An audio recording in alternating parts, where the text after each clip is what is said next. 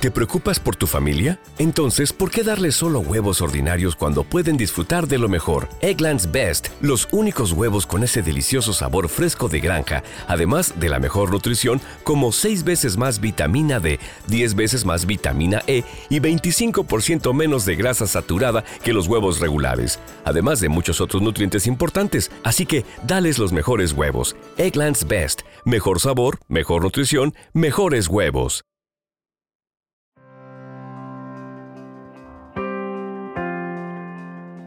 Como en la temporada pasada te ofrecemos una manera muy muy sencilla de apoyar el contenido que realizamos en este podcast y es a través de volverte uno de nuestros colaboradores a través de Patreon. Que digo yo que ya que colaboras con el cine español, pues colabora con el podcast de Esto también es política. Claro, sí es muy sencillo, tú solamente te metes en patreon.com barra esto también es política y ahí puedes donar pues el dinero que quieras.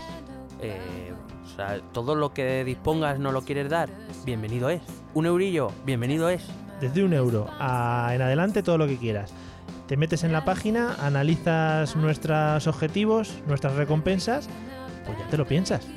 Pero piénsatelo para bien, o sea, la, la consecuencia final es que por favor ayúdanos.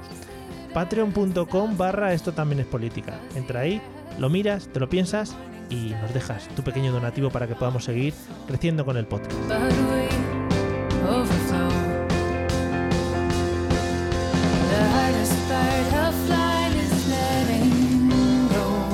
Bienvenidos a Esto también es política, el podcast que vuelve a cruzar el charco en vuelo low cost para analizar qué está pasando en el país de las barras y las estrellas. Mi nombre es Mario Girón. Y el mío, Miguel Rodríguez. Y hoy recuperamos a ese personaje tan entrañable que tantos buenos momentos nos ha hecho pasar en este podcast. Hoy hablamos del verano de Donald Trump. Acompáñanos, que empezamos.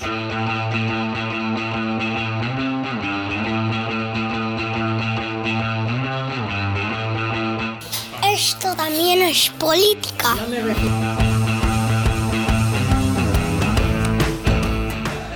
Hola amigos y amigas de esto también es política, ¿qué tal? ¿Cómo vamos? Bienvenidos al episodio número 51 de este maravilloso podcast en el que, bueno, pues nos dedicamos a analizar lo que nos sale un poquito de los miembros que tenemos en las partes bajas de nuestro cuerpo humano. ¿Qué tal, Miguel? ¿Cómo estás?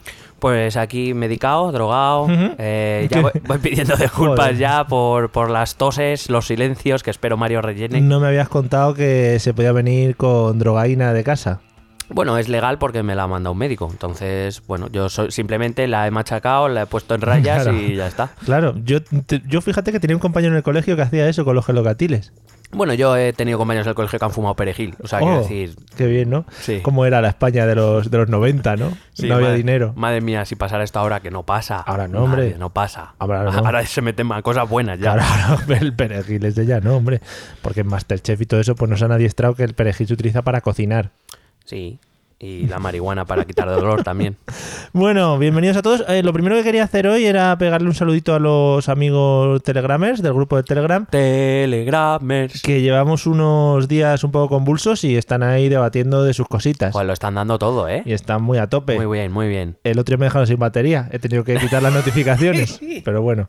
Bueno, por si a alguien le interesa entrar en la dinámica del Telegram, que está muy interesante y tenemos muchos, eh, muchos puntos de vista diferentes, bueno, pues tenéis que entrar eh, en el navegador, o sea, lo que es el, el, por ejemplo, el Explorer, el Chrome. Hombre, El pero Explorer ya lo, han, Firefox. ya lo han eliminado de la faz de la Tierra, ¿no? Ahora ¿El se Explorer? llama Edge. Ah, Edge, pues en el Edge eh, metéis en la dirección t.me barra ete política y ahí ya os dice, bueno, bajar la aplicación, no sé qué, pim pam, entras al grupo, bueno, movidote. Y fiestaca. Y fiestonido. Pues de ahora que saca el tema y que tiene mucho que ver con lo que vamos Mm. a hablar, me han instalado en el cole Linux. Sí.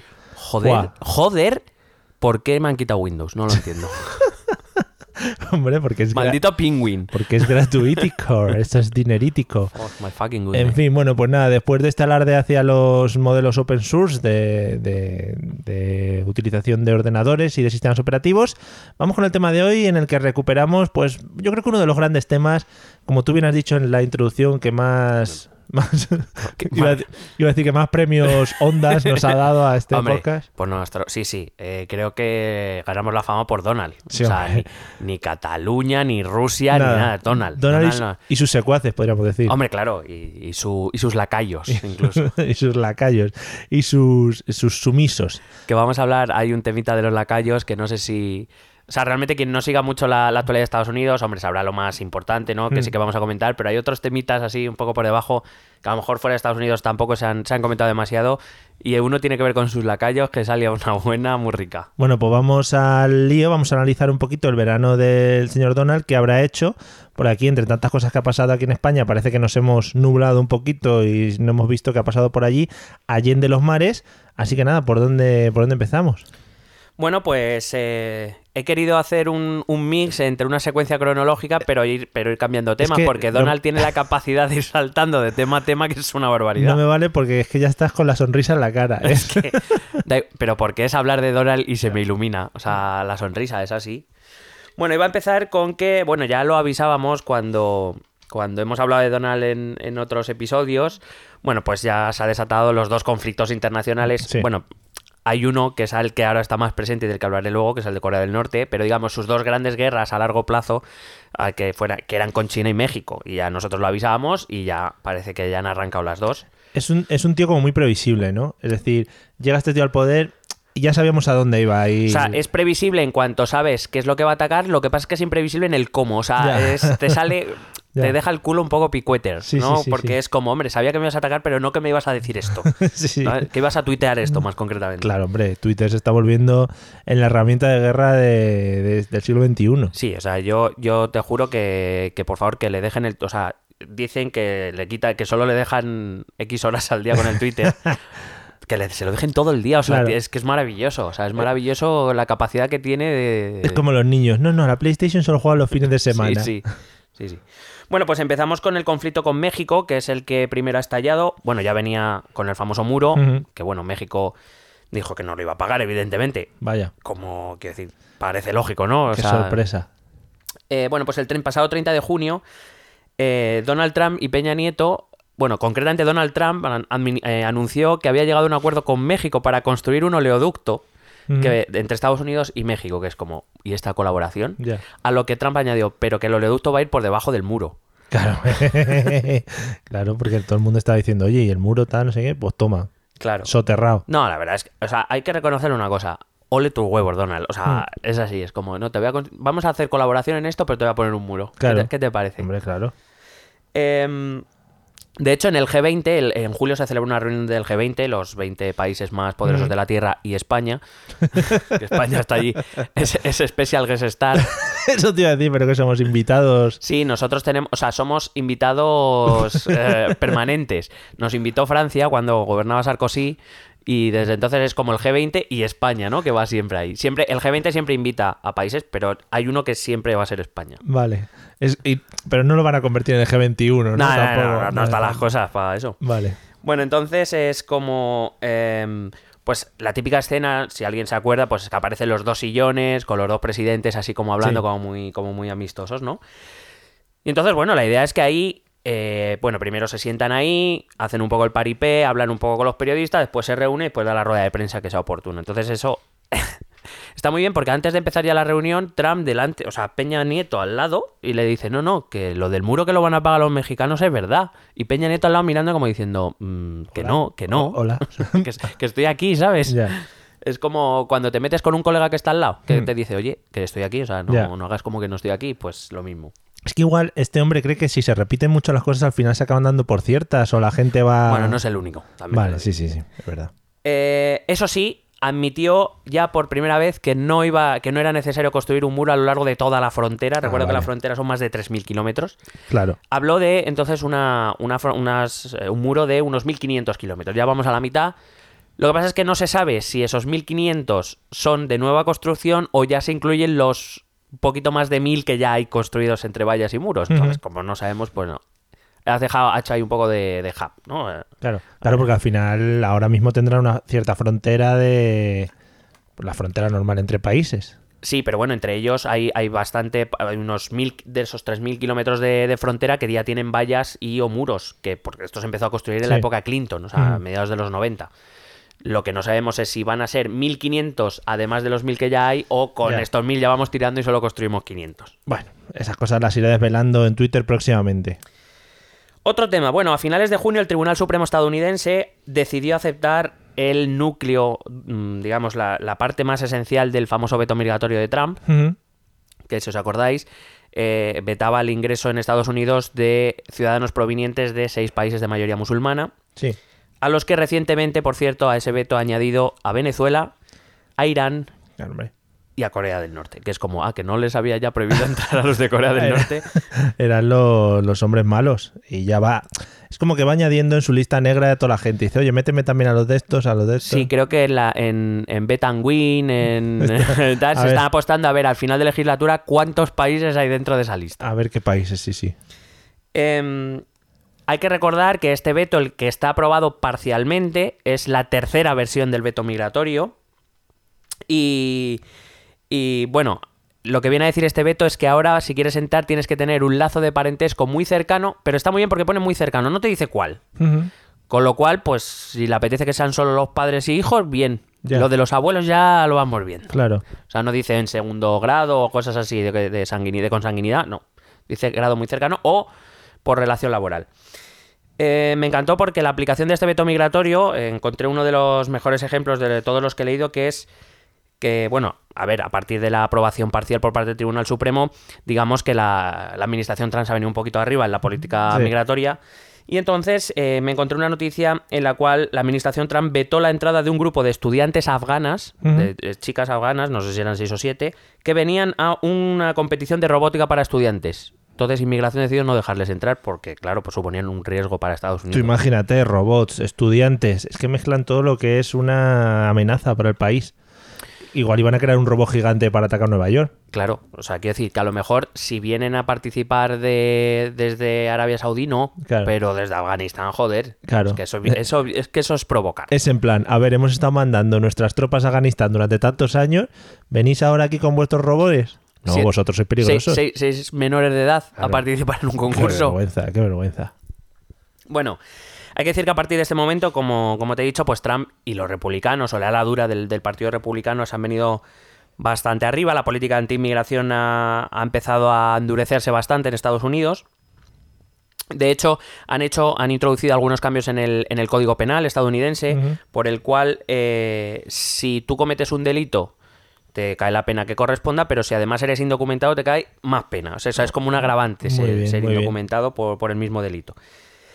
Y eh, la gran polémica que ha tenido con este tema es que empezó a retirar un programa eh, gubernamental que se llama la DACA, que es una ayuda financiera a las eh, a los inmigrantes indocumentados. La inició Obama, sobre todo estaba sobre todo destinada a en torno a unas 800.000, un millón de personas, la mayoría inmigrantes mexicanos, aunque no solo, que vinieron, sobre todo que vinieron aquí siendo muy pequeños, eh, o aquí no, perdón, que yo no estoy en Estados Unidos, Sí. que vinieron a Estados, que fueron a Estados Unidos, sobre todo siendo muy pequeños, que se extienda a sus familiares, pero que digamos que es una manera de decir, bueno, mm, tú viniste aquí cuando te toca, a lo mejor tenías 3, 4, 5 años, Claro. pues eran ayudas para sus estudios, para, para su manutención, etcétera. Y el- la administración Trump ha empezado a retirar este programa, eh, este- y el Partido Republicano también, eh, que como digo, eh, según las algunas, la mayoría de estimaciones, cubre más o menos a unos 800.000 inmigrantes. Estamos hablando de 800.000 vidas que ahora mismo están en... Sí, en el aire, un poco, eh, claro. Claro, eh, pensando que... Claro, que- si al final dependías de ese dinero y estaba toda tu vida pendiente de ello y ahora llega este señor y de repente te lo corta.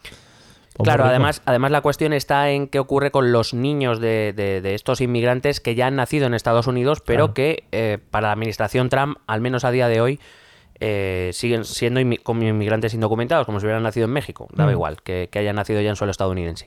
Muy bien. Entonces, claro, eh, es, un, es un tema que de momento se está desarrollando, porque se está desarrollando la legislación tanto en el Senado como en la Cámara de Representantes, pero, pero bueno, es quizá el, el punto más... Bueno, hay tantos puntos negros, ¿no? Que tiene, Sí, sí, que pero tiene Donald. por lo menos un punto delicado. De hecho, para que veas un poco el nivel de, de Trump, eh, hay una parte del Partido Republicano que se opone. De hecho, hay una parte del Partido Republicano que se opone a, a las leyes anti-inmigración. Eh, mm, básicamente por, por la razón de que son antes son liberalistas económicos, son, son eh, capitalistas de estos de Sí. cuanto menos intervención del Estado mejor, y para ellos la inmigración es mano de obra que necesita la industria. Eh, no, no es por los derechos humanos y estas cosas. No, no, no nos volvamos locos tampoco. No penséis. Pero sí que consideran que la inmigración es un ingrediente necesario para la economía estadounidense. Entonces, claro, eh, como con los republicanos solo no puede sacar algunas leyes, para que veas un poco la catadura moral de la administración Trump, pues Trump ha ofrecido a los demócratas que él no retira la DACA, o por lo menos no totalmente, si le dan fondos para el muro de México. Madre mía.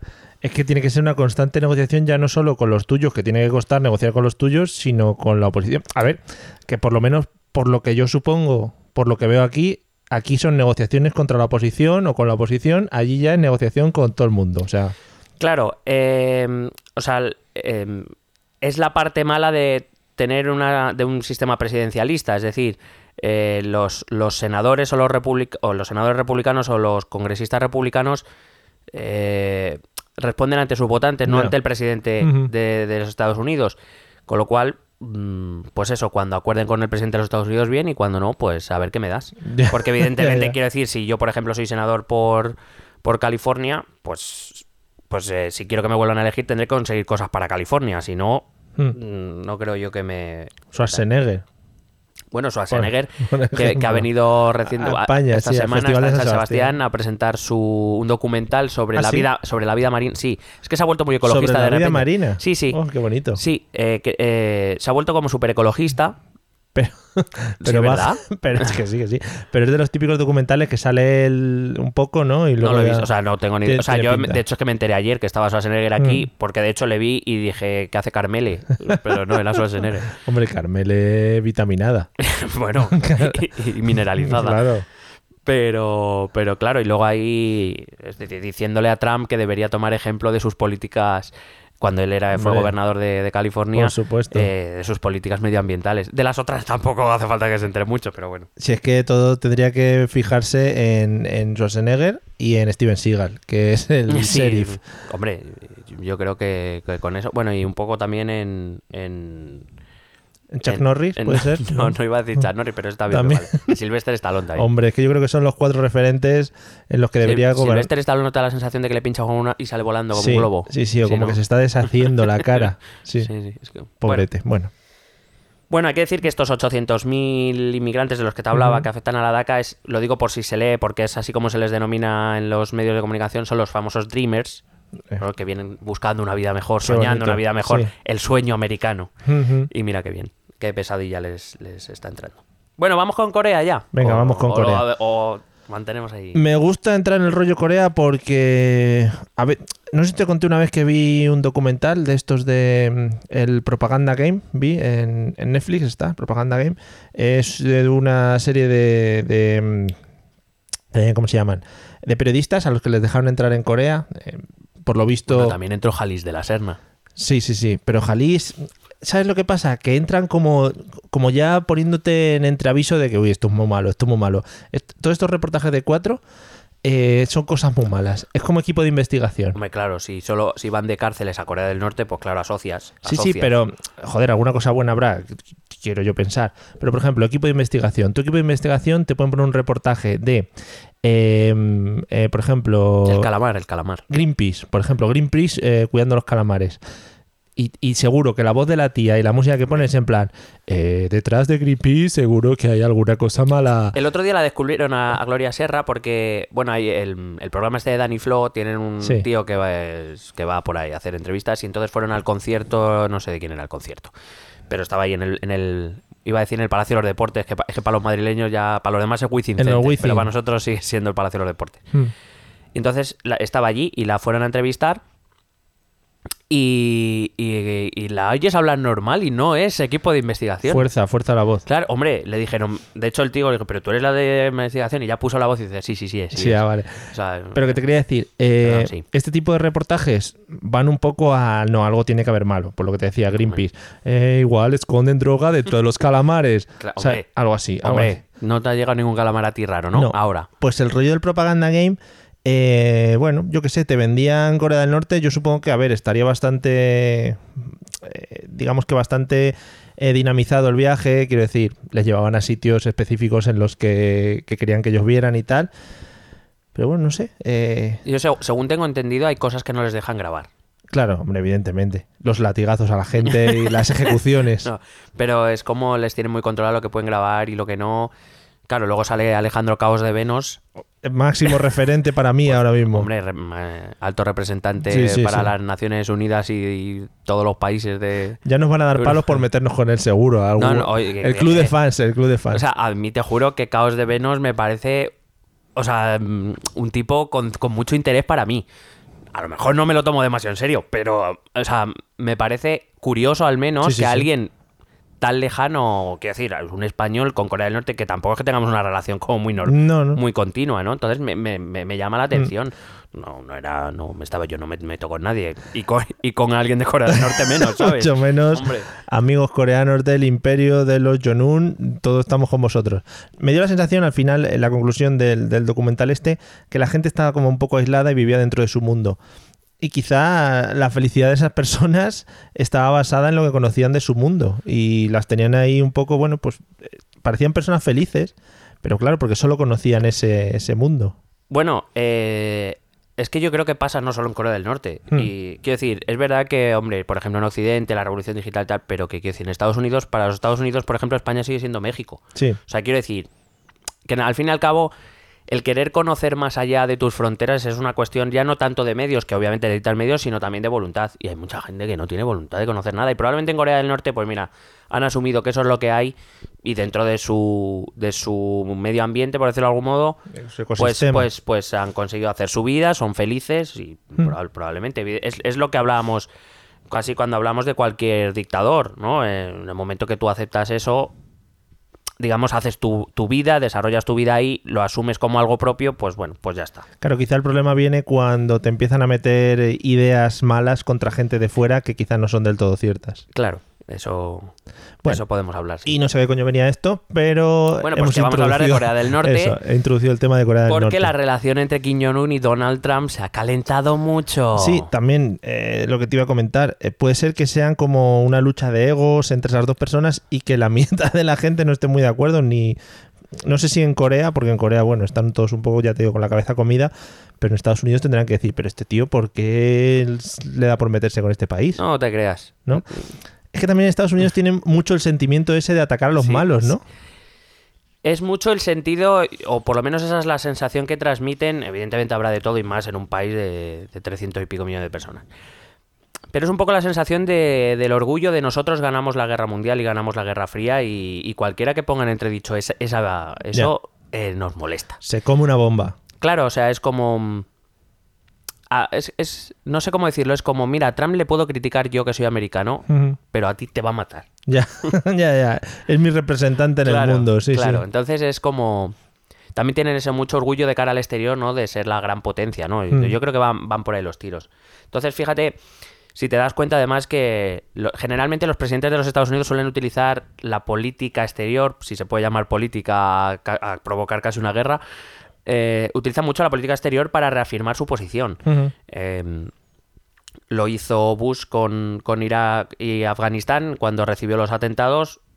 Él decidió invadir Afganistán e Irak y, y su pueblo le respaldó. O sea, Sí. porque es como neces- necesitaban venganza o no sé, ese sentimiento de nos sentimos, la, la potencia nos sentimos atacada Sí. y necesitamos responder, necesitamos dejar claro al mundo que somos, seguimos siendo la potencia. Sí, quizás les da cierta seguridad en cuanto a que, oye, pues como ya hemos hecho esto, la gente nos va a ver con otros ojos, ya no nos van a venir a atacar aquí. Claro, y sobre todo, claro, y sobre todo también el hecho eso de que además que no es Rusia y no es China, ¿sabes? Que es Corea del Norte o es Afganistán, son Ya. países en principio bastante menores en potencia, en, en economía, en, en cualquier es como, o sea, esto nos van a venir aquí, o sea, para ellos son como moscas que pueden a- a- aplastar en un momento. Yo creo que Corea del Norte es el típico país esto de, de las películas eh, que cuando se cabreen o tal o empiece o haya una supuesta guerra o lo que sea, empezarán a abrirse las piscinas y empezarán a salir cohetes de las piscinas que están camuflados, Sí. todo bajo tierra.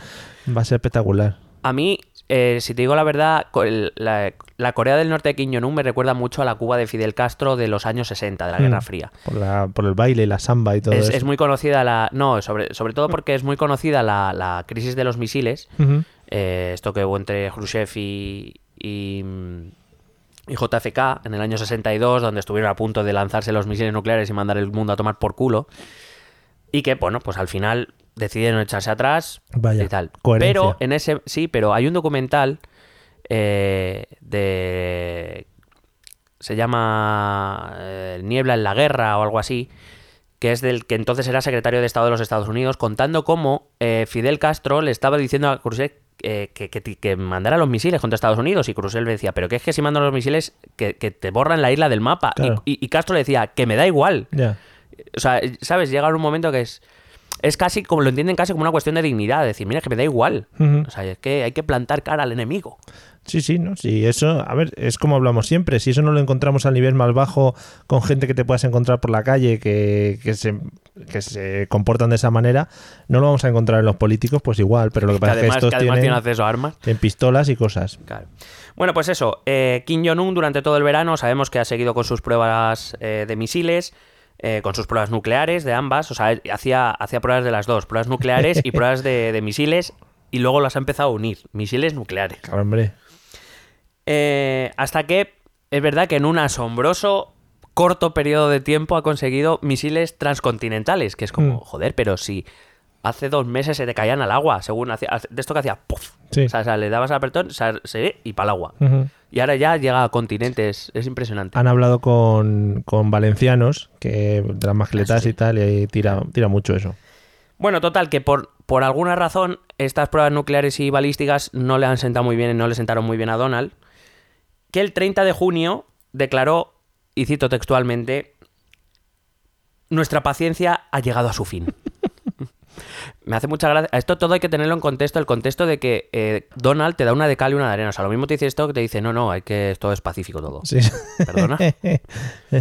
Bueno, Pero este fue el famoso discurso de la ONU. no, no, no, Ah, no, este es no, esto, esto viene de largo. Vale, vale. En, en la ONU ya es que fue como... Sí, ¡uh! sí, se sacó la chorra. Sí. Pero bueno, eh, la paciencia ha llegado a su fin y continuó diciendo. Nos enfrentamos a la amenaza de un implacable y brutal régimen cuyo programa balístico y nuclear requiere una respuesta firme. Nuestro país busca la paz y la prosperidad. Sí. Chan, eso, chan, chan. eso lo Pero- decían los de Star Trek.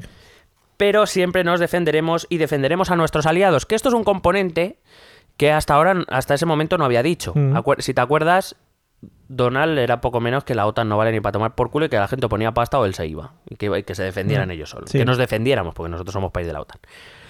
Resulta que, no sé si te acuerdas, que también a principios de verano fue, vino aquí a Europa y se reunió con el, con el, con el eh, que es ahora mismo jefe de, de la OTAN y, y quedó encantado. Bueno, fue la- el famoso, el famoso vídeo donde hay un primer ministro de no sé qué país que le quita así como diciendo, quita, coño, Sí, que sí. soy Donald. Fue la época de te doy la mano y aguanto mucho la mano, Sí, no te doy la ese, mano. ese rifirrafe con Macron muy rico. cosas de esas, sí. Que, que llega Merkel y pasa de él, le saluda al cuarto, al quinto. sí. y luego llega el ministro de Montenegro y le quita así como diciendo, Sí, quita, coño. Pero tú qué país, paisucho eres, a ver. ¿Tú quién eres? Total, que, que por primera vez, es verdad que él salió de la reunión como muy contento, dijo que la OTAN era una gran organización, que había, dijo que había hablado sin conocerle, que era que la conocía, que había estado equivocado y que la OTAN era una gran cosa. Muy bien. Y, y entonces el hecho ya de que proclame que él defenderá a sus aliados también, pues es un cambio, es un salto cualitativo en la política exterior de Trump. Pero no puede ser eh, rollo prepararse el camino para que una vez ataquen a uno de los aliados de la OTAN él meta el bombardeo padre. Hombre, es que Trump está deseando que pase algo para poder eh, aplicar el artículo, me parece que es el 6 de, de la OTAN, donde dice que si un miembro se siente atacado, todos, todos los estados responderán a ese ataque. O sea que, hombre, claro, evidentemente, se Vale, está vale. la espalda muy rica. Hay que decir que además esta declaración la hizo eh, cuando tuvo una reunión bilateral con el primer ministro de Corea del Sur. El primer ministro de Corea del Sur ganó las elecciones a principios de año con un programa que se basaba en el diálogo con Corea del Norte. O sea, era un cambio radical. Eh, Corea del Sur siempre así hasta este momento. Bueno, de hecho, literalmente, o sea, estrictamente Corea del Sur y Corea del Norte están en guerra desde los años 50, porque ellos lo que firmaron fue un armisticio, no firmaron, ni- no hay ninguna paz firmada. O sea, estrictamente hay- siguen en guerra. Sí, en la caseta esa que separa los dos países está muy tenso los Sí, policías. hay, bueno, está esa zona, hay una zona de unos 250 kilómetros, que es la zona gris, donde se Ah. supone que está desmilitarizada, pero bueno, que están todos ahí, vamos. y entonces se hizo esta declaración con este primer ministro de Corea del Sur, que aunque sigue diciendo que hay que llegar a un acuerdo negociado, ya ha visto las orejas al lobo y de hecho ha permitido que Estados Unidos eh, instale un nuevo escudo antimisiles en Corea del Sur, por lo que pudiera pasar. Hombre, quizá te ves un poco más eh, yo que sé, protegido por un país como Estados Unidos que, que igual con lo que tú puedas poner en el juego, la guerra esa que se pueda, que pueda suceder. Claro. Bueno, entonces la cuestión de Corea del Norte, evidentemente, no solo afecta a las relaciones entre Corea del Sur, Corea del Norte o Estados Unidos, Corea del Norte, sino sobre todo afecta a las relaciones Estados Unidos-China. Em, Trump envió, porque es así, muy sutil él, envió un buque de guerra a aguas internacionales, pero cerca de la frontera con China. Sí.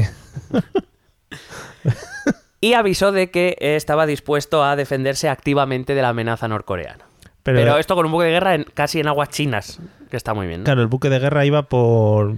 porque- No, pero por estaba ahí. de Logboat. Ah, era. vale. Era- Love. Y entonces... eh, ¿Iba, que- iba, iba co- serigraf- serigrafiado con personajes de los Looney Tunes? o- No, eso... Vale. Creo que eso nos lo ha dejado. Hay gente que todavía es capaz de ir más ridículo Vale, todavía. genial, genial. Bueno, total, que mm, eh, hay que decir que Pekín, de momento, está siendo bastante cautelosa en sus reacciones. Pekín ahora mismo está viendo ante sí una oportunidad enorme que es presentarse ante el mundo como un país más racional que Estados Unidos. Sí, bueno. No es Sí. complicado también. Bueno, pero es que cuidado, es que China, o sea, el régimen chino tampoco es que sea la Dalí de las libertades civiles, ¿sabes? Y, de, y de la prosperidad. Pero bueno. em, y es verdad que China ha apoyado las sanciones que se han puesto desde el Consejo de Seguridad de la ONU. Se han, se han aprobado, desde 2006 se han aprobado, creo, nueve paquetes de sanciones a Corea del Norte. Como hemos visto, han funcionado muy bien porque no han desarrollado armas nucleares ni nada. Eh, y es verdad que China se ha quejado formalmente de la actitud estadounidense, pero tampoco ha hecho movimientos... eh, yo creo que respondía como cuando hablábamos de la cápsula de lo que había pasado en el verano, responde a una, a una doble intención. La primera, que no quiere una solución armada al conflicto porque no quiere tener al ejército de Estados Unidos en la puerta de al lado. Claro. Y segundo, porque eh, creo que sabe que si entrasen en conflicto Corea del Norte y Estados Unidos, aunque él no quisiera, aunque China no quisiera, le tendría que, tendría que tomar partido por alguna de los dos lados. Ya. Y claro, ninguna de las dos es buena opción para China, Claro. realmente, en el tablero internacional. Y luego está Putin, que es el puto amo. Sí, sí. Como nos paga, hay que dejarlo claro que es el puto amo. Claro, ¿sabes? siempre hay que meter un poco de publicidad. Hay que decir que por primera vez en esta reunión del G20 de la que te hablaba antes, Putin y Trump se reunieron por primera vez. Sí. Ya era hora, Fue muy hostia. bonito. Aparte de las supuestas reuniones que hayan tenido entre sus. que supuesta, presuntamente. Eso te lo estás inventando. presuntamente y no lo volverán a hacer. amigos del FBI, la CIA, que nos estáis escuchando. Luego, luego voy con eso. Vale. Bueno, voy así, voy, a mezclar un poco el tema. Bueno, hay que decir que en esa reunión del G20 entre Putin y Trump acordaron un alto el fuego eh, parcial en, en Siria. Sí, Por cierto, que ha sido la época en la que el régimen sirio de Al-Assad mm, pues, eh, ha avanzado más posiciones. claro. Muy bien, Trump. Sí, sí. Sí, quiero decir que no, no es que esté tomando partido, pero quiero decir es que si Trump lo que quería era evitar precisamente que, el, que se continuase el régimen de Al-Assad, quizá esa no era no la era la, sí, la Pero opción bueno, buena. en cualquier caso, eh, hay que decir eso, que, que Al-Assad ha fortalecido su posición en Siria y veremos cómo continúa la guerra. Porque claro, ahora hay otro jaleo que son los, los kurdos proclamándose independientes de Irak. Irak eh, eh, echa un cisco. Turquía, bueno, Erdogan. Habrá que dedicarle siguiente Sí. a un capítulo porque Erdogan está, ha cerrado fronteras. Bueno, bueno, bueno. bueno. Votaron un referéndum los kurdos el otro día, ¿no? Votaron eh, el Madre domingo, mía. pasado domingo, votaron un referéndum Es que hay países que les dejan votar a la gente. No, de hecho no les dejaron. O sea, en realidad han votado porque les ha salido los cojones y bueno, Sí. veremos en qué acaba esto. Vaya. Em, bueno, lo que te decía es que, no, no quiero entrar. no es que has empezado a, a meter ahí No, no, no. personajes, ¿no? Personajes de venga y. No, lo digo, lo digo porque está si- No, pero porque en esta situación de, de esa paz eh, acordada entre Trump y Putin, pues están pasando muchas cosas en Siria que a lo mejor a, a- a Estados Unidos eran cosas que Estados Unidos no quería. O sea, me estás diciendo que, que Estados Unidos se ha apartado un poco y se han empezado a venir todos no, no, arriba. no, se ha apartado un poco, no, es que... eh, es que está muy bien porque, bueno, todos sabemos que era conocida la, la, mm, actitud de Trump hacia Putin y, y su voluntad de, digamos, poder dialogar Sí. con, con Rusia, que es algo que no critico. O sea, yo creo que a todo el mundo nos iría mejor si dialogásemos un poco más entre todos en general. Pero bueno, más allá de eso, el problema está en que eh, si Trump o Estados Unidos tienen unos intereses en la zona,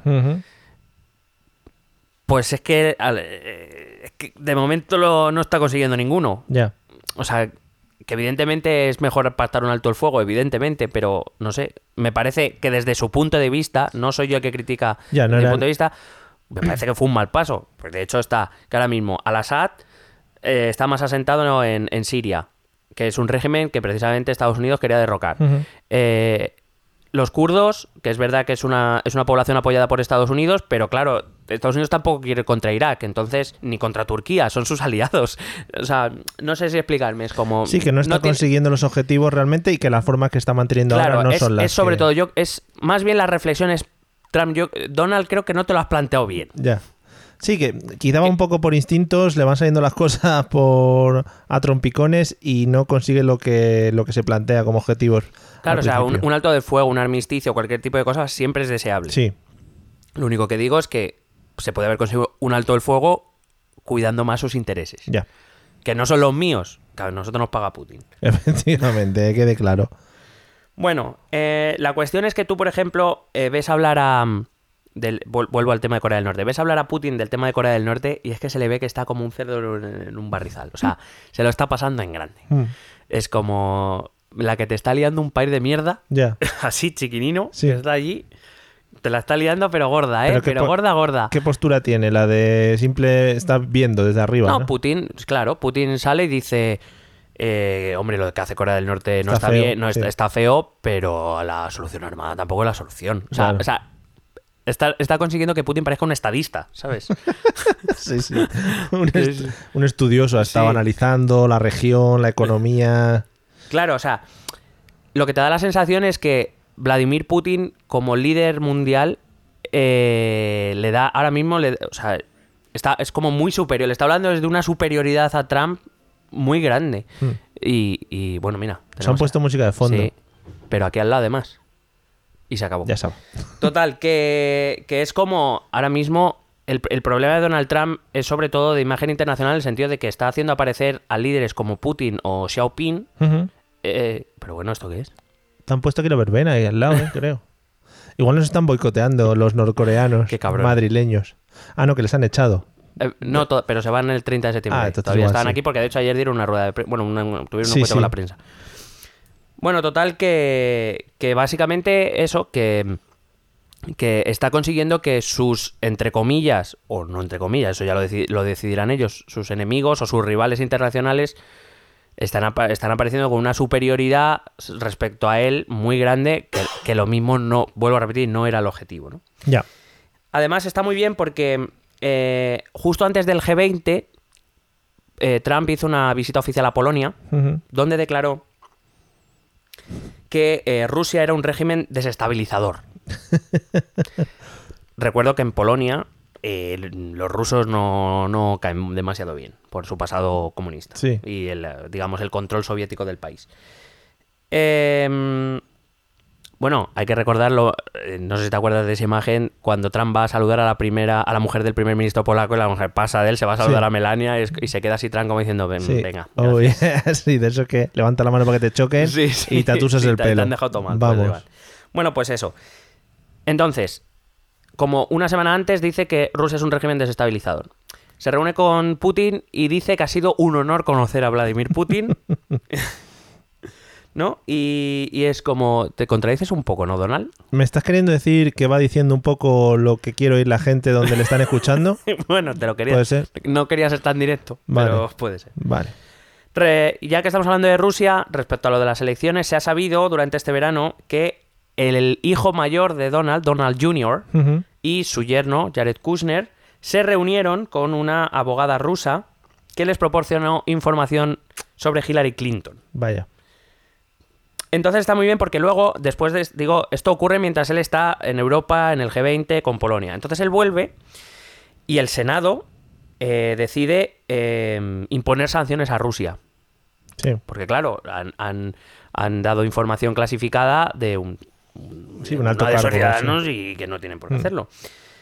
Y entonces eh, Donald Trump, que acusa a Rusia de régimen des- des- eh, desestabilizador, pues eh, critica al Senado, a su Senado. En vez de Ujú. criticar a Rusia por dar... Pues critica al Senado. Claro. Entonces, a lo que volvíamos al principio, Claro, ya no solo que tengas que negociar con los demócratas, sino que tienes que negociar con los tuyos, pero es que además te estás poniendo en contra de los tuyos también, Donald. No, no sé si te estás dando cuenta. Eh, mi conclusión a todo el tema de Corea del Norte, Rusia, China, eh, la he resumido en dos palabras, que es puto bipolar. O sea, o sea, es como shu, shu, de lado a lado en un momento. Es que viendo esto puede ser que un día quede con el Kim Jong-un este y se vayan de copas y diga, joder, pues oye, que al final era un tío guay. eh, Sí. o sea, Bueno, no sé, porque claro, al Senado, al, san- al- al- al, eh, sancionar a algunos eh, miembros del régimen ruso, como respuesta Putin echó a 755 funcionarios estadounidenses de Rusia. muy bien. A lo que respondió Trump que muchas gracias porque más barato no sale. Porque no estaban haciendo nada ahí. Pero acto seguido, Estados Unidos cierra los- el consulado ruso en San Francisco y dos oficinas rusas en Nueva York y Washington. Muy bien. Y entonces es como, pues... eh, Todo muy coherente, ¿no? Pero qué gran honor. claro. es que por eso digo puto bipolar, o sea, es como, pero a ver, vamos a ver. Pero igual le gustó conocer a la persona, pero luego lo que piensa esa persona no le gusta, o lo que representa ese país. Pero la persona le cayó de puta madre, Hombre, joder. coño, Putin es el que va, que se pone a cabalgar sin silla ni nada en Joder. invierno sin camiseta, A joder. pecho, a pecho descubierto, Buah, que es- no. eso sí que es un hombre, y a pescar ahí con los dientes. Bueno, para acabar el tema de Corea del Norte he traído las mejores frases del conflicto. Oh, qué bien. Entonces, eh, te he traído la primera. Es eh, un tuit de Trump que Trump puso para Kim Jong-un, que es una pregunta. Es, ¿no tiene nada mejor que hacer con su vida? Pero pone hashtags, porque sería muy maravilloso. No, no es muy de poner hashtag. Pray- Alguno pone, pero no muy de Pray for Kim. Kim está en mi casa, Sí. por ejemplo. Kim Cosas is at home. Otra frase de Trump fantástica. Se encontrarán con una furia y un fuego que el mundo jamás ha visto. Joder. Esa la podía haber dicho Son Goku, por ejemplo, y Sí. hubiera quedado bien.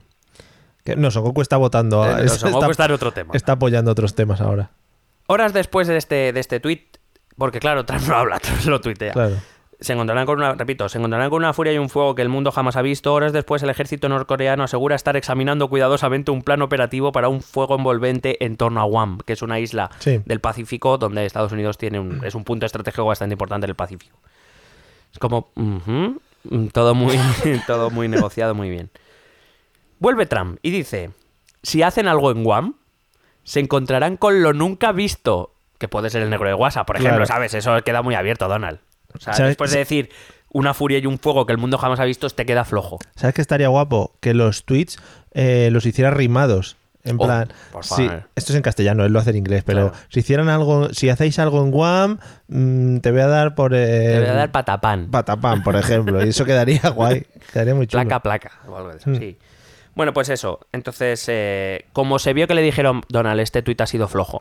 Tiene, tiene poco conflicto. Por una imagen, un gif o algo. Pues llegó al famoso discurso de hace una semana en, la, en la dijo- ONU diciendo que si insiste Corea del Norte en su estrategia, destruiremos totalmente Corea del Norte y se refirió a Kim Jong-un como el Rocketman, sí, sí, el Rocketman. mostrando un respeto, Sí, sí. ¿sabes? Un- una voluntad de negociar, de una salida pacífica. Repitió mucho lo de... El señor "Ay, de los cohetes". Creemos que no será necesario.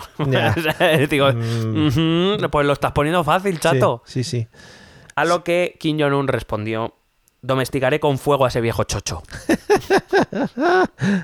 Podrían hacerse una, una- un programa de televisión para ellos dos, en plan humor amarillo, No, pero quiero decir, esto... eh, y el que gane, pues ha ganado. Pues sí, pues estaría gracioso. Porque a ver quién sube el muro de los dos, porque hay que verles a los dos, que Claro, forma física, ¿eh? claro, Fantástica. Pero aparte es como, joder, es que son declaraciones típicas de, de películas de, pues eso, de Steven Seagal, de Chuck Sí. Norris, de ese tipo. El malo, el malo, pues como el, el Hanks Scorpio de los Simpsons, también, pues rollo eso. Bueno, cambio un poquito de tema porque es que hay muchas cosas que contar. Eh, por ejemplo, recordar los, los sucesos de Charlottesville del 13 de agosto. Tristes sucesos que acabaron con tres muertos. Sí.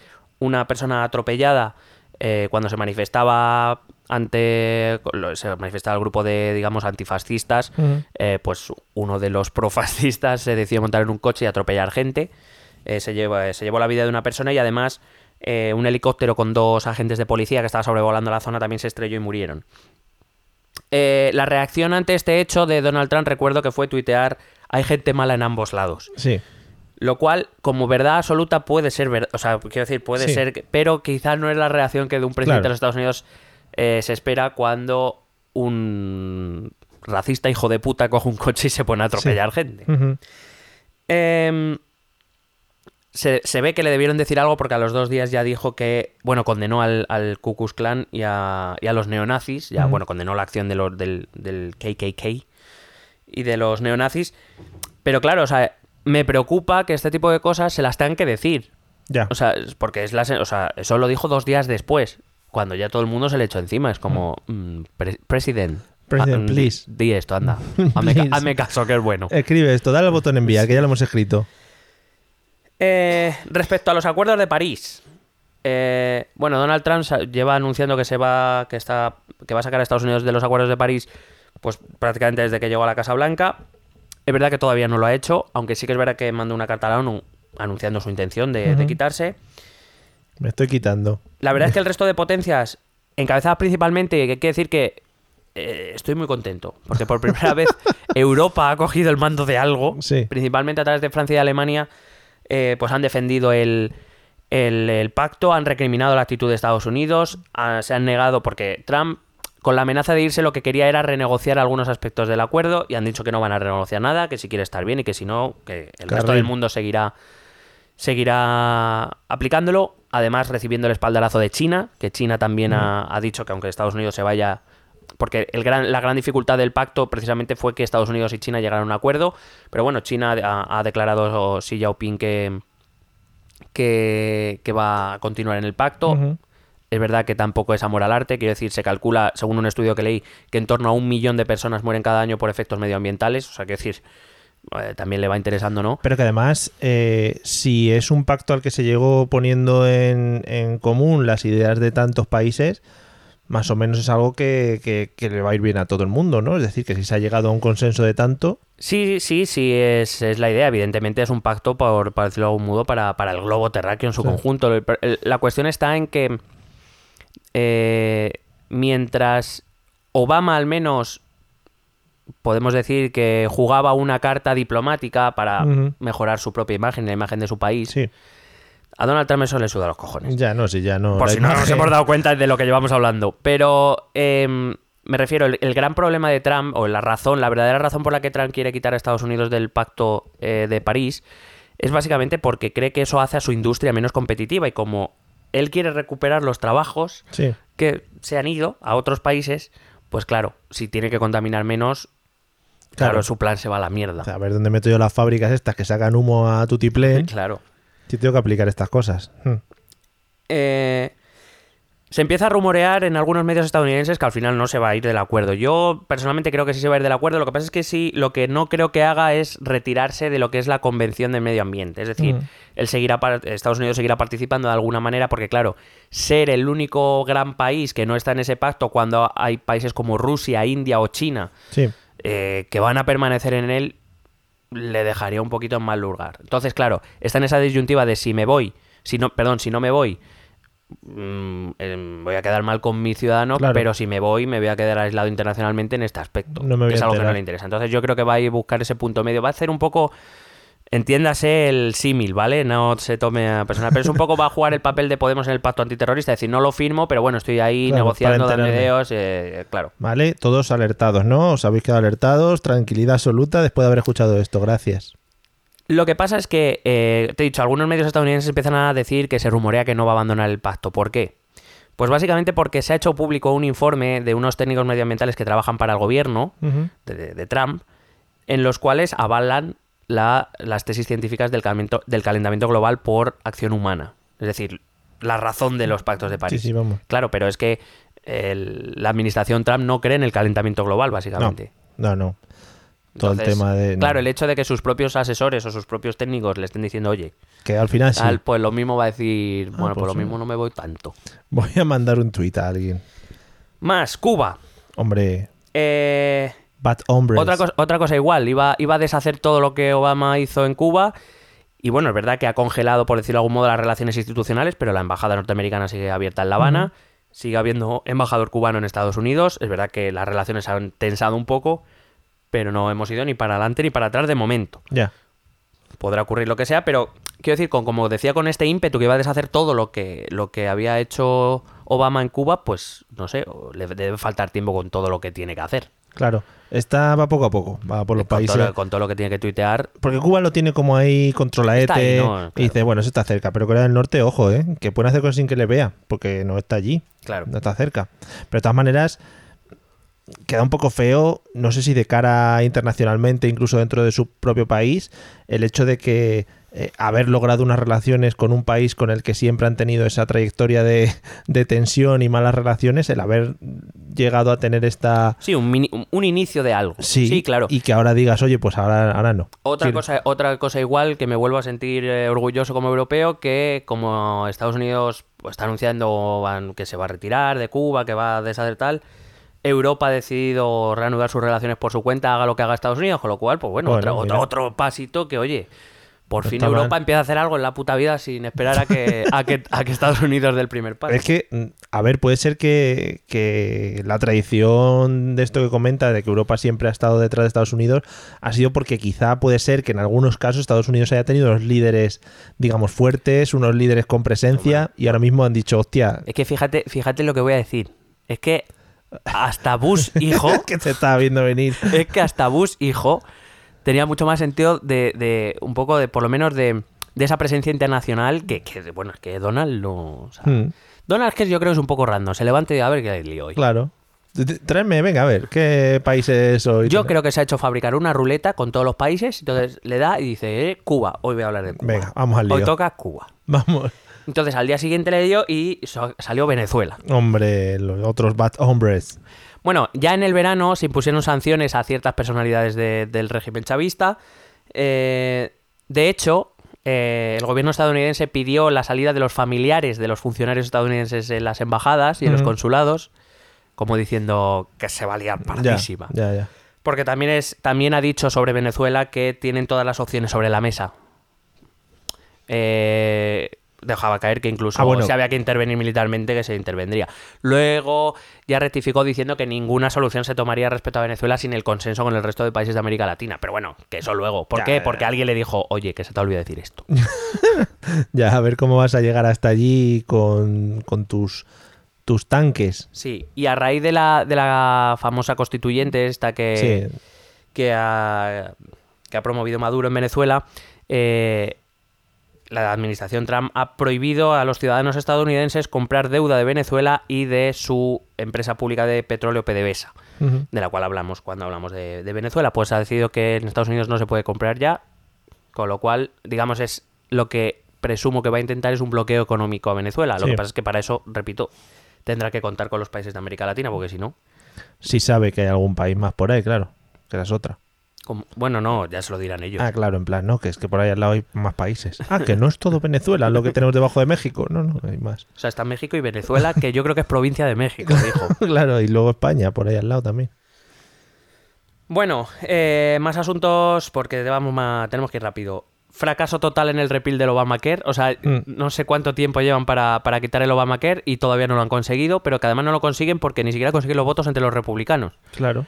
Eh, fue muy, muy viral, muy viral el, el vídeo de, eh, de McCain eh, llegando, después de que le diagnosticaran cáncer de cerebro, le han diagnosticado cáncer de cerebro, dos días después estaba viajando eh, para ir al- a la reunión del Senado y hay un vídeo que cuando ya los demócratas daban por hecho que, que se iba a derogar Obamacare, Ujú. porque em, tenían ya 49 votos, solo con uno más eh, forzaban el empate y ya decidía el vicepresidente, que Sí, es bueno. de la ladura además. quizá. Y se ve cómo entra, entra McCain y, y le, le mira a todo el mundo de repente, como mirando, y de repente se queda así mirando a McCain y hace, no, y se va. como votando, ¿no? Pero ese era su- así votan. Llega y. Sí, sí, ahí se inician las, las Ah, votaciones. puede llegar cuando quiera, sí, Sí, eso lo he visto yo en House of Cards. Vale. Sí, sí. Ellos llegan, votan y se vuelven al despacho. Sí. Además que llega ahí y, y además está muy bien porque en la imagen de fondo se ve a los demócratas que de repente uno le hace a otro, así le da con el codo y dice, que está diciendo que no, que está diciendo que no. Madre mía, vaya jaleo, macho. Así que eso es la política estadounidense para, bueno, para los que vemos House of Cards. Sí, un pues, referente. eh, ya- no, pero me refiero, es, es eso, es tienes que negociar casi cada voto. O sea, Y, y hay, hay grupos, pero es que incluso dentro del Partido Republicano, ya hablas, hab- cuando hablamos de las elecciones estadounidenses, digamos, los partidos no son como lo entendemos nosotros, son bloques. O sea, si ya nuestros partidos son bastante heterogéneos, en Estados Unidos, claro, son. Y además una negociación hasta el último momento. O Sí, sea, sí, no, ahí- Que ahí puede entrar uno, o sea- se le pira la pinza y vota otra cosa. Sí, sí. Vale. Eh, este, están sucediendo ahora mismo re- la renegociación del Tratado de Libre Comercio entre México y Canadá y Estados Unidos, que debería poner fin al, al NAFTA, ese que tanto criticó Trump durante su campaña. Pero eh, México ya ha avisado que, que tontería la justa, que, que si no llegan a un acuerdo, porque no llegan a un acuerdo, pero que... Porque lo, básicamente lo que quiere Trump es, eh, someter las, las cuestiones del tratado a un arbitraje privado estadounidense. Y México ha dicho que por los cojones. Claro, hombre. Muy bonito. Claro, porque... Y lo va a arbitrar él, además. Sí, de hecho, sí. Bueno, claro, porque como los árbitros con la NFL ya no se lleva bien y con la NBA tampoco, pues ya no hay más árbitros. no hay más o sea, árbitros, sí, sí. Están pensando en llevar a un Diano Mayenko. pero No sé, Sí. no sé si está disponible. Sí, a Pérez Pérez. Em, indultó a Arpaio, al sheriff Arpaio, este, este sheriff eh, xenófobo que, bueno, que es, has, por supuesto ha sentado como el culo a la comunidad latina en, en Estados Unidos. Claro. Porque ya no es solo que hiciera lo de, bueno, su- en, en la, en su cárcel la que les hacía vestir con ropa interior rosa eh, y los humillaba constantemente, eran, la inmensa mayoría eran latinos, sino que además es que es, es que es así, o sea, no es... Digamos, no era una estrategia para dominar a sus presos, es que, Sí, sí. va, es que la comunidad latina no debe caer muy bien. Em, el congresista californiano Duncan, eh, Duncan Hunter, lo voy a pronunciar bien, ¿no? Muy bien pronunciado. En español, Duncan Hunter, eh, es, un, es un congresista republicano que dijo la siguiente frase. Donald Trump es un gilipollas, pero es nuestro gilipollas. Es lo mejor que tenemos ahora mismo. Sí, sí. No, es en plan de, si la hemos liado nosotros. Ya. o sea, que ahora tendremos que, ver, Sí, sí. que papeárnoslo. Qué bonita esa frase. También eh, dije en el, en el capítulo del verano que eh, va, a va a volver a mandar, bueno, ya ha mandado tropas a Afganistán otra vez. Porque como fue también la primera, ¿no? Eh, pues, eh, pues ha mandado más soldados. Es verdad, ya dijimos que es verdad que los talibán han vuelto a sentarse con cierta fuerza, al menos en una parte de- importante del país, y se ve que, que no terminó la misión y hay que volver. De hecho, creo que ya han mandado 3.000 soldados para allá, o sea... que- Para ir asentando el terreno. Para bueno, te decía antes que hubo un lío en el gabinete, dentro del gabinete de, Sí. de los lacayos, ¿no? De... Bueno, se han producido este verano dos dimisiones. La de Sin Spicer, que era el, el portavoz, este que dijo que la presentación, la toma de, del de cargo de Donald Trump había sido la más con más afluencia de público en la historia, a pesar Mm. de que luego veías fotos de la de Obama y la otra y no, no, co- no coincidía, pero bueno, debía ser que se apretaron más. Es que los habían borrado por ordenador. Ah, qué cabrones. Y también de Steve Bannon, que era eh, uno de sus consejeros más allegados, el famoso líder de la alt-right, el- que era el director de la publicación de Breitbart, que es una publicación de extrema derecha. Bueno, pues eh, han dimitido los dos, principalmente por la llegada, cuidado, este tema es que a mí me hizo mucha gracia. Eh, resulta que em, eh, Donald Trump contrató a un nuevo jefe de comunicación, un tal Anthony Scaramucci, Hombre, muy bonito muy nombre. conocido en su casa, Scaramucci. que llega, a- que, se compone- eh, que se convierte en el nuevo jefe de gabinete y por tanto el que lleva las comunicaciones. Mm. Total, que em, llamó a este Sin Spicer, al portavoz de la Casa Blanca, jodido paranoico esquizofrénico, según nada más llegar, por lo visto, y arremetió contra la, estrategia, contra la estratega jefe, con Steve Bannon, diciéndole, yo no intento mamármela como él. Este escaramucho fue despedido a los 10 días. Muy bonito todo. Sí. Pero provocó la dimisión de Spicer y a los pocos días, incluso después de haberse ido, a pesar, Bannon decidió irse. Es que igual no le, no le explicaron bien lo que tenía que hacer. Le dijeron, tú eh, te ocupas de las comunicaciones. Claro. Y dijo, de las comunicaciones agresivas. Pero- o... No, pero quiero decir, pero claro, a mí se me entiende todo. Claro, joder, mira, más claro que esto, tú, esquizofrénico. Eh, total, que ahora el nuevo jefe de gabinete es el general Kelly, que la verdad es que, bueno, a lo mejor es por el hecho de ser un militar como que Está hace las cosas, no sé, por lo menos no dice eres un gilipollas de mierda, ¿sabes? Sí, que igual tiene respeto por la gente. ¿no? Claro, igual, Vale. igual. Vale, que bueno, es que es una cosa que damos mu- muy por hecho muchas veces y, y el respeto es una cosa que también hay que trabajar, ¿eh? Hombre, claro. Eh, lo de la administración Trump ha vetado a los transexuales en el ejército, bonito. una ley que había aprobado Obama. Eh, y al mismo tiempo y en respuesta, eh, Canadá decidió aprobar su ley para permitir que los transexuales se pudieran alistar en el ejército. La administración Trump ha recortado las ayudas a Egipto por la mala situación de los derechos humanos. Eh, Que digo yo que a lo mejor en otros países. bueno, es ¿o que qué? ¿O qué? se ha enterado que a los egipcios les hicieron llevar muchas piedras para las pirámides cabrón. hace unos años. Qué cabrón. Y han dicho eso va en contra de los derechos humanos. Y ahora pues les, les amonestan ahora. Bueno, el pasado 14 de julio Trump aceptó la invitación de, Ma- de Macron para asistir a- al desfile del Día Nacional de Francia, Mm. Sí, para limar un poco asperezas, me ¿no? gustó mucho el baile. Sí, le gustó tanto que ha declarado estar pensando en instaurar un desfile militar similar en el 4 de julio estadounidense, que en Estados Unidos no se hace, o por lo menos no a nivel federal, no sé luego Sí. ya en los estados. Pero eh, sobre todo de esa reunión quedó eh, un gran momento en el cual se encuentran eh, Macron, Trump y sus respectivas esposas.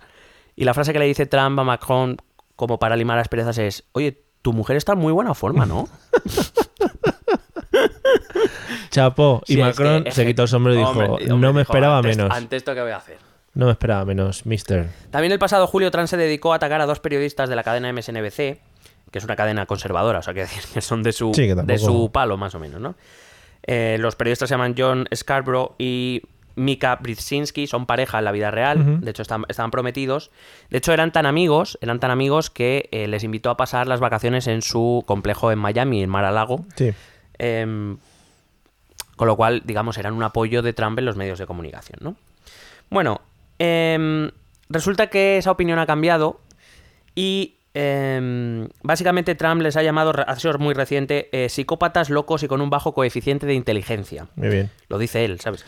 Em, todo viene de la campaña electoral cuando al principio la pareja, que digo que, repito, son pareja sentimental, eh, pues eh, se situaron al lado de Trump, como casi todas las Todo el mundo cadenas, esperaba, sí. Como al principio todas las cadenas conservadoras, y digamos que le echaban, pues eso, una manita a los medios generalistas. Y, y les invitó a pasar esta- estas navidades en Mar-a-Lago, y resulta que allí eh, pues eh, tuiteo, esto todo por Twitter. Y, y Trump, o sea, no es que me lo cuenten. Decidí, eh, pues que insistieron mucho en, en encontrarse con él, ¿no? En algún momento. Y tuiteo. Insistieron en encontrarnos. Ella estaba sangrando horriblemente después de un lifting facial. Madre Así mía. de gratis, ¿no? Madre mía. Eh, Entonces, unos días después, y ante las protestas de la periodista y de la cadena por ese ataque Gratuito, muy sí. rico. Bueno, ahí se- suponemos que en, e- en esa estancia pasó algo, porque desde entonces los dos periodistas no le apoyan tanto. Y eso es, digamos, la- lo que provoca la reacción de Trump. Eh, y entonces, pues eso provocó las protestas de la periodista y de la cadena MSBC, y la respuesta de Trump, conciliador siempre. Es tonta como una roca. pues muy bien. Es que eso es lo malo de pelearte con este tío, que al final No, no, sí, te va, vas a- te va a calzar. te va a dar de hostias, sí. Virtuales. Por otro lado, Ivanka Trump, la hijísima, Sí. se está enfrentando ahora mismo a un juicio por plagiar unas sandalias. Eso es muy chungo. Eso es muy chungo ahí. se cree que va a ir a juicio, pues yo que sé, por, pues tiene una línea de ropa, evidentemente, Sí. y cree que se van a, van a salir más denuncias de plagio. Muy bien. Ha aparecido un nuevo personaje en la historia de Trump. Oh, yeah. Tiffany. Tiffany. Tiffany. Trump, la hija pequeña. Ah, claro, van apareciendo. Eso es como Claro. Andreita. Como Claro, Andreita claro. ha cumplido los 18, ahora está muy a tope, Andrea Janeiro. Bueno, Me- quería yo meter el Sí, nombre sí, de ya Andrea veo, ya Janeiro veo, ya veo, en este podcast, gracias. bueno, pues ha aparecido para decir, bueno, sabes que ha habido en Estados Unidos ha habido un gran conflicto porque claro, Ivanka está aprovechando su situación en la Casa Blanca, eh, que forma parte del gabinete de su Sí. padre, etcétera, para, digamos, meter su línea de ropa y sus negocios ahí a saco. Espérate que no vaya con trajes su padre de- Claro. diseñados por Ivanka. Y entonces ha aparecido Tiffany a decir que él se- ella se va a dedicar a las joyas. Claro, hombre, todo para tener Y todo nadie en. Estados Unidos se huele que va a pasar. Ya. Nadie está dudando ni poniendo el grito en el cielo ni nada de nada. Madre mía, qué bonito.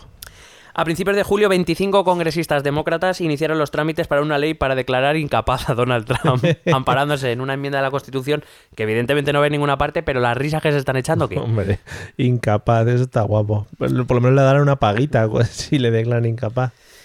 Eh, esto ya nos afecta, ¿eh? Directamente. Esto que voy a contar ahora es muy serio. Muy esto es lo más serio de todo el Vamos al lío. El Departamento de Comercio estadounidense ha anunciado es, el jueves pasado la apertura de una investigación contra las importaciones de aceitunas españolas. Oye, no te rías, que es muy serio. ¿Pero contra las de anchoa o sin anchoa? No se sabe. No ha trascendido No eso, sabemos. Consideran que las aceitunas españolas se benefician de unas subvenciones que considera que pueden ser injustas. ¿no? Es que. y eso le permite vender por debajo del precio de mercado. Madre mía. ¿Hasta dónde vamos a llegar? Si se incumple la norma, si esa investigación detecta que se incumple la norma, se imponen aranceles a las aceitunas españolas. Madre mía, madre mía, ya me estoy viendo eh, los camiones de aceitunas españolas volcados, los barcos incluso volcados en las bahías, las aceitunas pobres flotando. Entonces, el nuevo motín, eh, el motín del té de Boston que empezó con la Sí, independencia, pues va a ser el, el motín de la aceituna. El, mo- el motín de la oliva. Madre mía, qué fuerte, ¿no? Sí. Bueno, ya tres, tres apuntes muy rápidos y acabamos. Trump prometió en campaña no tomarse vacaciones. Ha estado 17 días de vacaciones en agosto. Bueno, pero es que la necesitaba el pobre hombre. Mi, o sea, mi nota a esto es bravo. Coherencia. Tus huevos, muy bien. Como diría Pedrerol, retratado. Retratado. La penúltima. Bueno, hubo un eclipse solar, sí, sí, sí. pues Trump decidió mirarlo sin gafas. Se cree que igual al ser presidente le ha dado superpoderes. Claro, sí. Lo mismo si se creía, o cíclope, se creía cíclope. Claro. O algo iba a destruir a la luna o algo. Sí, sí. Bueno, y por último, y para acabar, simplemente recordar que hoy, eh, martes 26, que estamos grabando, Mm. Están reunidos dos de las mentes más maravillosas del- Prolíficas. del, mundo ahora mismo. en el mundo de la política. Donald Trump y Mariano Rajoy. Mm. ¿Qué saldrá de esto? ¿Tú qué crees que puede salir de esa...? ¿Quieres que te dé alguna de las noticias en directo? Bueno, por favor, sería maravilloso. Pues por ejemplo, eh, el país, por ejemplo, tiene una foto, eh, ilustra una foto del encuentro y pone Trump apoya su mano en Rajoy durante su encuentro en la Casa Blanca. no me digas. Es ¿Se han tocado? Eso es lo destacable. Y mm, bueno, el señor Trump dice, por ejemplo, sería una tontería que el pueblo catalán se separase de España. España es un gran país y debería permanecer unido. Y eso es bueno lo que destacan. Bueno, sí, el país tiene pinta de eso. Sí, el jefe. Bueno, No, pero vamos, a mí me ha llamado mucho más la atención que le tocara la mano. Eh, se dan la mano, pero luego es que le está tocando en el hombro. Joder, o sea, o sí, sea, sí, eso es de confianza total, ¿eh? En el hombro. Fíjate, fíjate que me extrañaba porque veníamos comentando antes de empezar el, el capítulo que la, la foto, esta típica foto que salen los dos sentados, que de momento ni están hablando ni nada, pero están sacando fotos, se ve a Rajoy como diciendo, joder, qué guay, ¿no? Tanto fotógrafo aquí, tanta atención para mí. Y a Trump se le mira mirando a Rajoy como diciendo, ¿pero este quién es? Sí, porque Que no me lo habéis dejado claro. no te puedo girar el ordenador muy claramente, pero en la foto aquí eh, Rajoy está como si. Uy, uy, uy, hay mucha confianza. Mucha Sí, confianza. como ¿eh? si hubiera conocido, bueno, pues a su, a su, a su ídolo. ¿sabes? Sí, sí. Me ha hecho mucha gracia para terminar ya con esto. Creo que estaba viendo este mediodía las noticias de 4, puede ser, me parece, creo que eran, y eh, ilustraban un poco esta, esta noticia de lo que iba a suceder esta tarde. Y el guion decía algo así como eh, Mariano Rajoy se va a reunir con Donald Trump en la Casa Blanca con todo el paquete incluido. Eh, foto en la foto en la casoba, eh, digo en el despacho Oval, eh, rueda de prensa, no sé qué. Sí, Era en en- el Jardín de las Rosas. Sí, era en plan, mm, eh, no va por aventura, ¿vale? No, no tiene todo el paquete de... Lo ha comprado. Joder, madre Po- mía, ah, sí, sí. Llevaba, además ha ido por grupón, creo. Cla- claro. Pero ¿qué te iba a decir? Eh, que me ha gustado mucho el detalle de que lo primero que se ha publicado desde periodistas estadounidenses de la Casa Blanca ha sido un tuit enseñando como lo típico que se te cae la cascarilla está de la pared blanca del yeso que está ya para verlo. Bueno, pues han criticado a la prensa española porque han ido tan enfervorizadamente a coger sitio que han descascarillado una pared del despacho Val. Madre mía. Madre Creo que es que por donde vamos la liamos, coño. Sí, es sí, que, sí. que, hostia. Iban ahí gritando, yo soy español, español. Bueno, para ya redondear esto, yo creo que nadie va a poder superar la visita que hizo el señor Zapatero a los Obama hace unos años y que todos recordaremos como el inicio de Halloween o algo así, ¿no? Del Halloween eterno. Halloween eterno. Bueno, nada más no voy a contar del señor Donald. Bueno, es, es que es imposible condensarlo más. O sea, habría mil cosas más que contar, pero vamos, vamos poco a poco. Sí, vamos Dejemos cosas para un capítulo entre un mes o algo Claro. que seguro que volvemos a llenarlo. Pues nada, seguiremos, seguiremos, iba a decir, seguiremos en contacto con la administración Trump y le seguiremos los pasos a ver qué, qué va sucediendo de aquí a, bueno, pues a la Tercera Guerra Mundial, que comenzará en breve. Vamos a escuchar, amigos, los métodos de contacto y ya sabéis, añadimos a esos métodos de contacto el grupo de Telegram, que está muy interesante. Yo os eh, insisto, además se puede entrar por web, se puede entrar por Android, se puede entrar por iOS, incluso si tenéis una nevera inteligente, desde ahí no creo que se pueda entrar, pero oye, enhorabuena por tener la nevera. Eh, escuchar estos otros métodos de contacto que también, que también son muy útiles. ¿Quieres preguntarnos algo? ¿Proponernos algún tema? ¿Exponernos tu opinión? Ponte en contacto con nosotros. Es muy fácil. Envíanos un correo electrónico a esta dirección. Esto también es política.gmail.com. También puedes escribirnos en nuestra página de Facebook. Esto también es política. O en nuestra cuenta de Twitter, arroba ETEpolítica. O si lo prefieres, visita nuestro blog. Esto también es política.wordpress.com. Recuerda que puedes suscribirte a nuestro canal de YouTube. Y si quieres charlar con nosotros directamente, únete a nuestro grupo de Telegram. Busca el enlace en nuestras redes sociales. Porque tú también formas parte de Esto también es política. Bueno, pues hasta aquí el episodio de hoy que me parece que ha estado muy bien, además en una línea muy distendida y Sí, muy alegre. Sí, hay que poner, hay que poner un poco que estamos muy tensos últimamente todos. Sí. Eh, ¿Te has enterado que, que se ha enfadado Juan Camus? ¿Otra vez? Sí, sí, sí. Pues eh, no, y mira, y mira que no le sigo en, en ninguna red y, social. mira, y mira que no me importa, ¿no? Su imagen. Y mira que, que pensaba yo que esto ya. Pues es que- después del reencuentro ya no había nada más. Por lo visto, los triunfitos han colaborado en este nuevo Operación Triunfo que va a sacar Televisión Española. Y él, a él no la han llamado. no Catástrofe. No, sí, sí, él también estuvo, pero por lo visto en las promos que han sacado no han sacado su imagen. Puede ser que es que, ¿sabes? Vamos a ver. Tuviera Sin- vergüenza. sin- sinceramente, eh, voy a dar mi opinión desde el corazón. Sí, sí, no. Y, y como es alumno de la Salle igual que él. Sí, sí, sí, efectivamente. Que fue a nuestro colegio, que no es broma, ¿eh? Sí, sí. Vamos a ver. Después del reencuentro y de esa actuación, ¿para qué? Sí, sí, no, no. O Realmente. sea, Juan, plántatelo. Ujú. O sea, es que no diste una nota. ¿Para qué quieres salir en o- otra vez? ¿A que te vuelvan a pitar? No, hombre, no. Ya. Bueno. Que se te ve ahí de fondo, que estás ahí, eso está guay. Lleva tu, tu- tus camisetas, tu línea de ropa. Sí, tus joyas. haces un Ivanka, Una ¿sabes? banca. Mm. Y ya está. No, no, no, no, no prote- ¿Por qué protestas tanto? Bueno, pues ahí dejamos el tema polémico del episodio. Espero que en los comentarios de Evox digáis Juan Camus sí, Juan Camus no, ¿vale? Para que nos vayamos posicionando. Juan Camus está en mi casa. Juan Camus está en mi casa. Pray for Juan Camus. Eh, nos vemos en el próximo episodio, que bueno, va a ser maravilloso. Vale, amigos, hasta luego. Besete.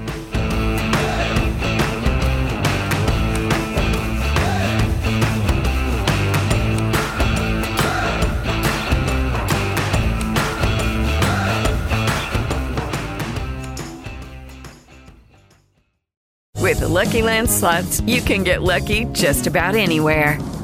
This is your captain speaking. Uh, we've got clear runway and the weather's fine, but we're just going to circle up here a while and uh, get lucky. No, no, nothing like that. It's just these cash prizes add up quick. So I suggest you sit back, keep your tray table upright, and start getting lucky. Play for free at LuckyLandSlots.com. Are you feeling lucky? No purchase necessary. Void where prohibited by law. 18 plus terms and conditions apply. See website for details.